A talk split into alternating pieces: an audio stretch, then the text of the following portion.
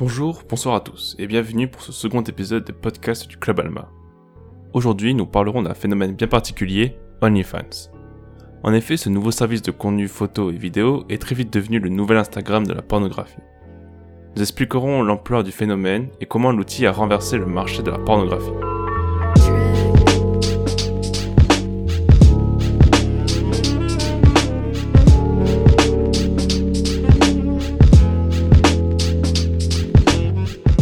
OnlyFans est une plateforme britannique qui permet aux créateurs de contenu en tout genre de publier des photos et des vidéos contre une rémunération mensuelle.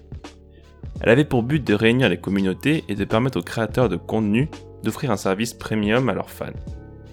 Ce genre de service fait partie des nouveaux modèles économiques d'ubérisation. Tiré du nom de la plateforme Uber, c'est depuis quelques années la chasse à la perle rare. En effet, on fournit une plateforme à des prestataires. Dans le cas d'OnlyFans, ce sont les créateurs de contenu qui vont travailler d'une économie collaborative, rentrer en contact direct ou quasi direct avec des clients, nos utilisateurs dans le cas d'OnlyFans. Ce modèle économique se nomme gig economy ou économie des petits boulots. C'est un modèle économique lié à toutes ces plateformes BTC ou de livraison qui mettent en relation des auto-entrepreneurs avec des clients. Et la liste est longue.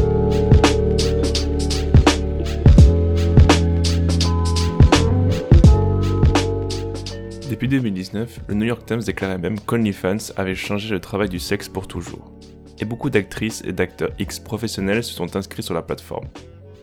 Mais alors, comment la pornographie est-elle arrivée sur OnlyFans Dans l'amateurisme pornographique, Snapchat était récemment utilisé par les performeurs pour créer du contenu payant. L'accès au compte était payant, tout comme OnlyFans, mais il devenait difficile dans sa gestion car la plateforme n'était pas adéquate. La pornographie est totalement déstabilisée par ce genre de nouveau modèle économique. En effet, il permet à tout à chacun de créer du contenu de chez lui, sans avoir de moyens extraordinaires et cela génère énormément d'argent. La plateforme OnlyFans permet une gestion simple et rapide des abonnés et le performeur a la main sur ses fans. Le système économique est simple.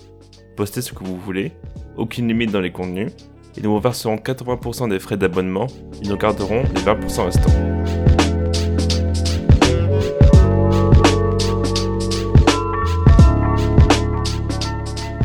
Dans un monde où la pornographie formerait entre un dixième et un tiers du trafic mondial sur Internet, OnlyFans est une chance pour beaucoup de faire de l'argent, et les chiffres en font rêver plus d'un. Plusieurs dizaines de milliers de dollars en quelques mois, en semaine pour certains, et ça ne s'arrêtera pas de sitôt. Le site gagne environ 200 000 nouveaux utilisateurs toutes les 24 heures, et 7 000 à 8 000 nouveaux créateurs s'inscrivent chaque jour. Les sommes sont astronomiques, à un point où même les stars d'autres milieux s'y sont essayées et ont rassemblé des milliers de fans prêts à débourser quelques dollars pour des photos ou des vidéos de leurs chanteurs ou chanteuses préférés.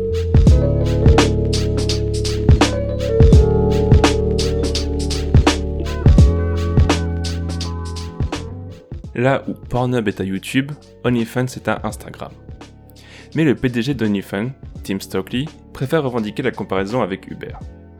OnlyFans aime à rappeler que malgré cette image de havre de liberté pour les professionnels et amateurs du milieu, c'est bel et bien elle qui fait la loi. Si les membres créent le produit vendu par OnlyFans, ils ne sont pas employés par la plateforme comme les chauffeurs Uber ou les coursiers Deliveroo. Or, en cas de conflit, ce genre de relation n'est pas protégé par un contrat de travail, mais par de simples conditions d'utilisation, modifiables à volonté. Face à l'émergence de ces nouvelles gig economy, les pays scandinaves, eux, expérimentent déjà une nouvelle forme de modèle, la flexi-sécurité. C'est une libéralisation totale des contrats et des conditions d'embauche ou de licenciement.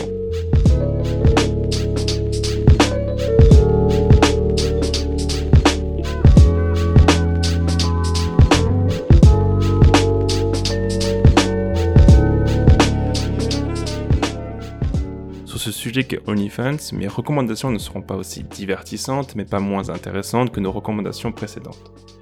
Je vous inviterai à lire un article du New York Times intitulé Comment OnlyFans a changé le travail du sexe pour toujours, un article qui a permis à l'écriture de ce podcast où Jacob Bernstein, l'auteur de l'article, décrivait très bien le phénomène.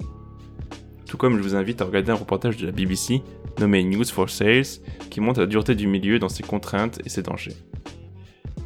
Enfin, je vous invite à visiter la chaîne YouTube Fuck Economics qui a elle aussi participé à la réalisation de ce podcast avec sa série de vidéos autour du business de la pornographie, dont une d'elles parle de l'incroyable histoire de comment OnlyFans a changé le porno.